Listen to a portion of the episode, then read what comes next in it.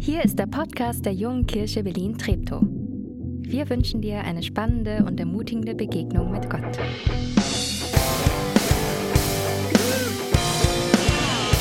Guten Morgen. Schön euch zu sehen.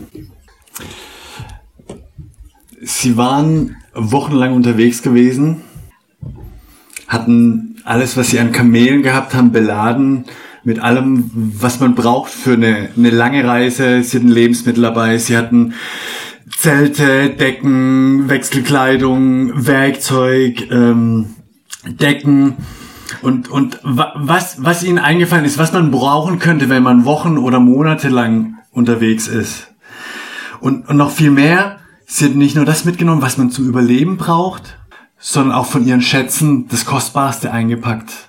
Das, was sie über Jahre erarbeitet, gesammelt, vielleicht angehäuft hatten, haben sie mit eingepackt. Weil sie wussten, am Ziel ihrer Reise, hm, was wussten sie über das Ziel ihrer Reise? Vermutlich gar nicht so viel. Vermutlich nicht viel mehr, als es würde jemand Besonderes am Ende ihrer Reise warten. Wo das Ziel ihrer Reise war, sie wussten es nicht. Also, wer, warum sind Menschen so naiv, sich auf eine Reise zu begeben, alles einzupacken, was sie haben, ohne zu wissen, wohin sie genau gehen und wer sie da genau erwartet. Aber ich vermute, genau das ist etwas, was diese Weisen aus dem Morgenland geprägt hat. Diese Neugier, die dazu geführt hat, dass sie über, über Jahre in alten Dokumenten ähm, gegoogelt haben, um rauszubekommen, was in der Welt vor sich geht, dass sie, dass sie in den Himmel geschaut haben, die Sternbilder abgesucht haben nach Hinweisen, wo in der Welt etwas Besonderes passiert. Und da hatten sie es entdeckt. Diese besondere Sternkonstellation vermutlich, die ihnen sagt, jemand Besonderes wird geboren. Ihre Neugier hat ihnen keine Ruhe gelassen, ihre Neugier hat ihnen immer wieder eingeflüstert, es muss doch mehr geben, bis sie es entdeckt haben. Ein Hinweis auf dieses Meer. Den Hinweis auf eine bedeutende Person, die weit im Westen von ihnen aus geboren wird. Ein Messias, ein, ein Retter. Aber ich lese euch vor, wohin sie ihre Reise geführt hat. Matthäus 2, Vers 1. Jesus wurde in Bethlehem geboren, einer Stadt in Judäa. Herodes war damals König, da kamen einige Sterndeuter aus einem Land im Osten nach Jerusalem, unsere Leute, und erkundigten sich, wo ist der neugeborene König der Juden? Wir haben einen Stern aufgehen sehen und sind aus dem Osten her hierher gekommen, um ihm die Ehre zu erweisen. Als König Herodes das hörte, war er bestürzt und mit ihm ganz Jerusalem. Er rief die obersten Priester und die Schriftgelehrten des jüdischen Volkes zusammen und fragte sie, was soll, wo soll dieser versprochene Retter denn geboren werden? Und sie antworteten, in Bethlehem, in Judäa, so heißt es schon im Buch des Propheten. Bethlehem, du bist keineswegs die unbedeutendste Stadt in Juda, denn aus dir kommt der Herrscher, der mein Volk Israel wie ein Hirte führen wird. Ihre Neugier hat die Männer nach Jerusalem gebracht. Ihre Offenheit hat ihnen einen weiteren Hinweis gebracht. Ich finde es bemerkenswert, wie sie in Jerusalem ankommen und kein Geheimnis aus dem machen, was sie nicht wissen. Dass sie dahin gehen, wo man fragt, an den Königshof, zu den Weisen und sagen, wir haben den Hinweis bekommen, was hat es damit auf sich? Sie haben kein Problem damit, Dinge nicht zu wissen und danach zu fragen. Lernbereitschaft, vielleicht eine ihrer kostbarsten Eigenschaften. Und es hat sie weitergebracht. Sie haben den entscheidenden Hinweis bekommen. Bethlehem. Das muss der Ort sein, wo der Messias geboren wird. Und dann habe ich mich beim Vorbereiten gefragt, hm, eigentlich, wenn man das so liest, die kommen nach Jerusalem, die fragen und dann Herodes erschrickt und dann ähm, fragt er die, die jüdischen Gelehrten und äh, so und die, die wissen die Antwort und, und die sagen den Weisen die Antwort. Die logische Konsequenz wäre, also von Jerusalem bis Bethlehem waren es zehn Kilometer, das ist so, wie, wie lang läuft man da? Zwei Stunden? Ja, geht Berg hoch, lass zweieinhalb sein. Aber, nee, geht den Berg runter. Gelogen. Dreiviertelstunde. Aber, das heißt, es, ich wäre davon ausgegangen, die Weisen haben auf diesem letzten Stück Weg unglaublich viele Weggefährten. All die Jerusalemer Gelehrten, die, die seit Jahrzehnten, seit Generationen darauf warten, dass der Messias, dass der, der versprochene Retter endlich kommt. Und was machen, machen die? Nischt. Keiner von denen wird berichtet, begleitet die Weisen nach Bethlehem. Warum? Ist es nicht komisch? Was unterscheiden die Weisen aus dem Morgenland von den Weisen in Jerusalem? Weshalb brechen die einen auf, Spoiler-Alarm, und werden Jesus finden in der Krippe als den Messias und voller, die werden völlig begeistert sein und die anderen sind bestürzt und erschrecken. Und vielleicht müssen wir an der Stelle anerkennen, dass nicht jeder, der Rettung entdeckt, auch gerettet werden möchte. Vielleicht traurig, aber wahr. Was, was fehlt ihnen? Ist es die Sehnsucht? Ist es diese Neugier, die diese Männer aus dem Morgenland mitgebracht haben? Oder ist es bei den Jerusalemern vielleicht die, die Angst vor der Veränderung? die Angst, dass es ihnen zu viel kosten würde von dem, was sie sich bisher aufgebaut haben, was sie entwickelt haben, was, was sie haben. Die Neugierigen lassen sich nicht aufhalten und gehen ihre nächste Etappe nach Bethlehem. Was ihnen dort passiert, ähm, lässt sich schwer, ich finde schwer erklären, deswegen ich würde es euch einfach wieder vorlesen. Verse 9 und Verse 10. Nach diesem Gespräch gingen die Sterndeuter nach Bethlehem. Derselbe Stern, den sie schon beobachtet hatten, als er am Himmel aufging, führte sie auch jetzt. Er blieb über dem Haus stehen, in dem das Kind war. Als sie das Kind sahen, kannte ihre Freude keine Grenzen. Das ist in dem ganzen Text mein absoluter Lieblingssatz. Als sie das Kind sahen, kannte ihre Freude keine Grenzen. Und weil ich glaube, es steckt da ein, ich glaube, es steckt da ein Geheimnis des Glaubens drin. Was löst diese Freude bei den Weißen aus? Ist es das, was offensichtlich vor Augen ist, dass da ein Baby, Kleinkind in einfachen Verhältnissen ähm, lebt? Ich vermute nicht, sondern dass sie was erkannt, erahnt, wahrgenommen, begriffen, ich weiß nicht, was für ein Verb ich nehmen soll. Aber, aber es ist was passiert, das ihn deutlich macht, alter Falter, was, was wir jetzt vor uns sehen, ist außergewöhnlich. Der ist die Person, wegen der wir Wochen, Monate lang unterwegs waren. Warum wir alles eingepackt haben, warum wir Sicherheit verlassen haben, warum wir vorwärts gestolpert sind von einer Etappe zur nächsten. Wir haben, wir sind am Ziel unserer Reise. Wir sind am Ziel unserer Sehnsüchte. Wir haben vielleicht nicht alle Antworten, aber wir haben die Person der Antwort gefunden. Diesen Jesus. Als sie das sahen, kannte ihre Freude keine Grenzen. Sie betraten das Haus, so geht der Text weiter, wo sie das Kind mit seiner Mutter Maria fanden, fielen vor ihm nieder und ehrten es wie einen König. Dann packten sie ihre Schätze aus und beschenkten das Kind mit Gold, Weihrauch und Myrrhe. Ähm, sorry Katharina, ich werde nicht viel über die Geschenke sagen. Es gibt äh, verschiedene Auslegungen. Genau, was hier Gold steht für irgendwie Würde, Reichtum, menschlich Großes. Weihrauch ist so das Göttliche meistens in der Deutung und Myrrhe Hinweis auf das Leiden, auf das Jesus zugehen würde. Weil für, für mich heute und für uns, glaube ich, diese Bedeutung der drei Geschenke gar nicht so entscheidend sind. Von dem Text von dieser Neugier, die diese Männer führt, von dem, wem sie begegnen, finde ich viel faszinierender, was das bei ihnen grundsätzlich auslöst. Nämlich, dass aus dieser Begeisterung, aus diesem Fasziniertsein von Jesus, ich glaube, sie gar nicht anders können, als, als ihm alles zu geben, was sie da haben. Als ihm, nimm Jesus. Du, du bist es, ich bin so wortlos, sprachlos fasziniert, nimm und, und es dann, glaube ich, uns schnell blenden kann, wenn wir Gold, Weihrauch und Myrrhe lesen, sie sagen, ja, das war bei denen und die waren reich und die hatten Wunder weiß was.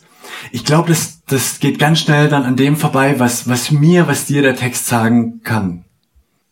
Wir haben das Jahresthema ähm, Anbetung gehabt dieses Jahr in der JKB und haben da viel entdeckt und geredet. Und am Ende kommt es ja doch wieder darauf zu, wir können Anbetung nur ganz schwer machen dieses Fasziniertsein von Gott, dieses Ergriffensein, wir können das üben, indem wir die Lieder mitsingen. Ich glaube, das hilft. Aber dass in unserem Herzen die, diese Wow-Momente entstehen, ich, ich finde, es ist ein Geschenk. Wenn, wenn diese Neugier, diese Sehnsucht von, von Gott beantwortet wird.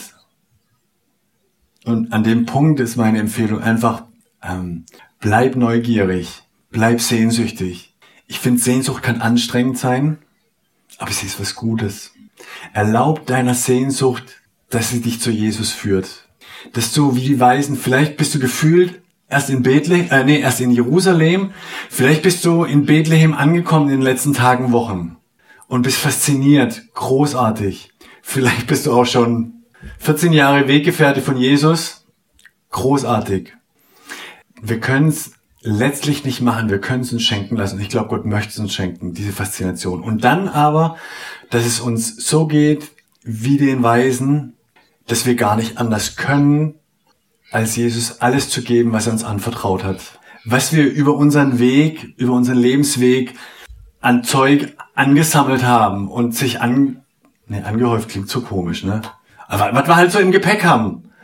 Also dieses, ob das, ob das die Zeit ist, die du, die du hast, die wir haben und einsetzen. Also wir sind gerade in der Hochvorbereitung ja auf, auf Heiligabend, Krippenspiel und ich bin wieder die letzten Wochen fasziniert, wie, wie etliche ähm, mega Zeit investieren in ein Krippenspiel, das, wie lange geht's? 17 Minuten? Ja, und dann wird's vorbei sein. Fups.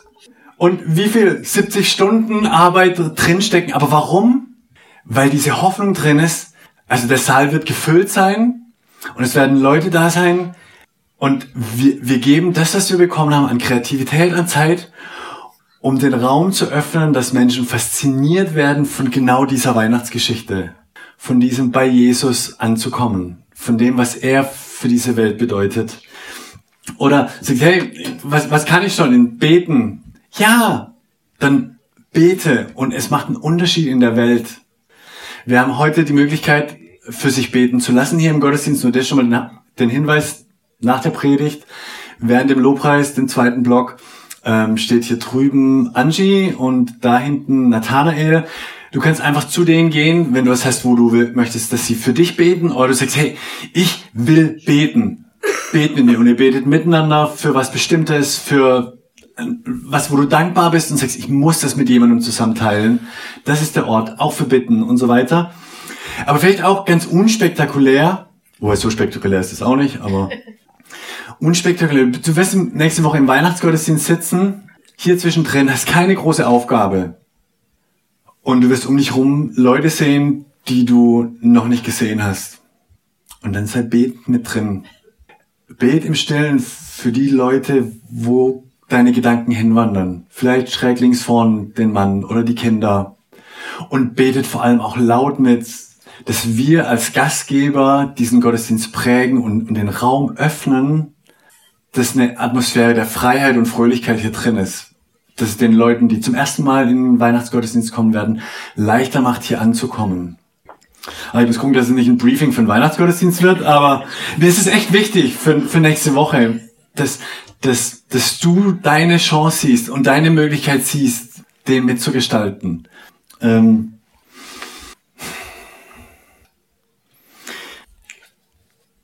wenn du von Jesus begeistert bist, gib ihm das, was sich in deinem Leben angesammelt hat, an Gutem und an, Herausforderndem. stell es ihm zur Verfügung, dass er was Großartiges draus machen kann. Ich möchte euch zum Abschluss eine kurze Geschichte vorlesen. Ähm, ich weiß nicht, von wem sie ist, steht nur anonym drunter. Heißt unbeantwortete Briefe. Ich habe von einem Mann gelesen, der das Opfer eines tragischen Unfalls geworden war. Er verlor beide Beine und den linken Arm und nur ein Finger und der Daumen blieben ihm an seiner rechten Hand. Aber er verfügte immer noch über einen brillanten Geist, gepaart mit einer guten Bildung und den Erfahrungen vieler Reisen. Zuerst dachte er, es bliebe ihm nichts anderes übrig als hilfloses Leiden. Doch dann kam ihm ein Gedanke. Es ist immer schön, Briefe zu bekommen. Aber wie wäre es damit, sie zu schreiben?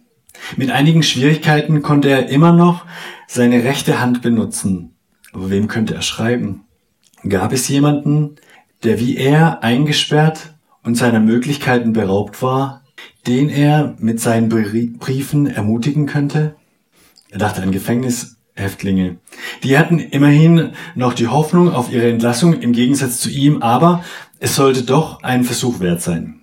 Er wandte sich an eine christliche Organisation, die sich mit dem Dienst an Gefangenen befasste. Man sagte ihm, dass er auf seine Briefe keine Antworten erhalten würde. Das war gegen die Gefängnisregeln, aber er machte sich dennoch an diesen einseitigen Briefwechsel. Er schrieb zweimal in der Woche und es forderte seine ganze Kraft heraus. Aber in diesen Briefen steckte er seine ganze Seele, all seine Erfahrungen, seinen ganzen Glauben, all seinen Witz und all seinen christlichen Optimismus. Und immer wieder fühlte er sich entmutigt und war versucht, das Ganze aufzugeben. Aber es war die einzige Tätigkeit, die ihm geblieben war.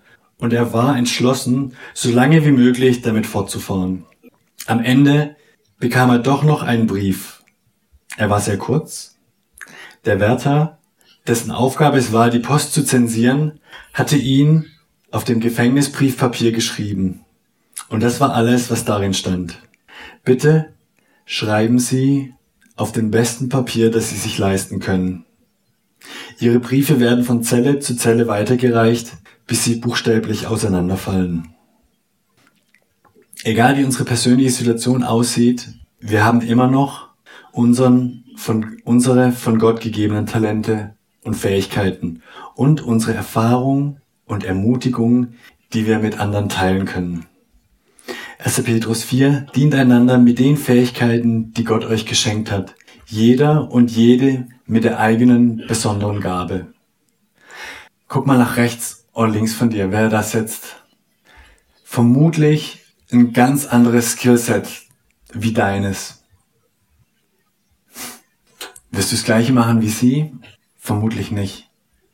Vielleicht teilweise, vielleicht macht ihr was miteinander.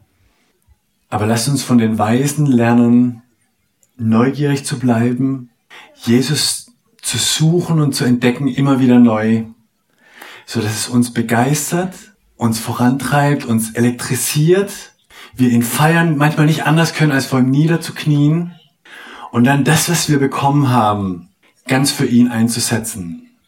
Wir haben jetzt diese Anbetungszeit ähm, und die Einladung ist an dich, in der Anbetungszeit die Lieder von Herzen mitzusingen, Jesus zu feiern, begeistert zu sein, wenn's wenn's dir entspricht, was auch immer für dich Begeisterung heißt, ja. Aber vielleicht davor einen Moment dir noch Zeit zu nehmen und vielleicht ist es für dich heute Morgen dran, diese Entscheidung zu treffen und zu sagen, Jesus, ich glaube, soweit ich soweit ich es erfassen kann, habe ich gecheckt, wer du bist. Ich möchte dir mein Leben geben. Ich möchte meine Begabung dir zur Verfügung stellen. Und dann formulier das in einem Gespräch, in einem Gebet, in einem stillen Gebet für dich. Und dann singen wir zusammen.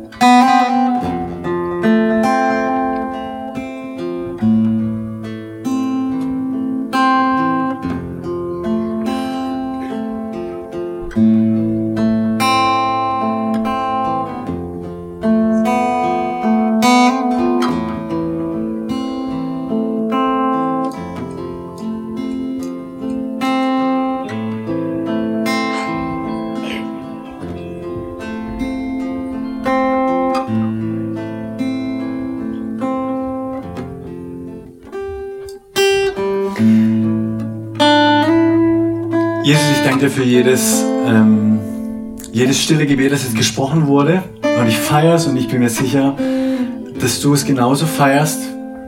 Danke, dass du uns hörst. Und wir beten dich an ähm, und feiern dich. Vielen Dank, dass du Mensch geworden bist, um Frieden und Hoffnung in diese Welt zu bringen. Und der Hinweis für euch ist, jetzt ist auch die Zeit, wo ihr zu Angie oder zu Nati gehen könnt, um für euch beten zu lassen. Die Leute lassen euch durch an den Gängen. Nehmt das äh, voll gerne in Anspruch. Dumm, wer es nicht tut.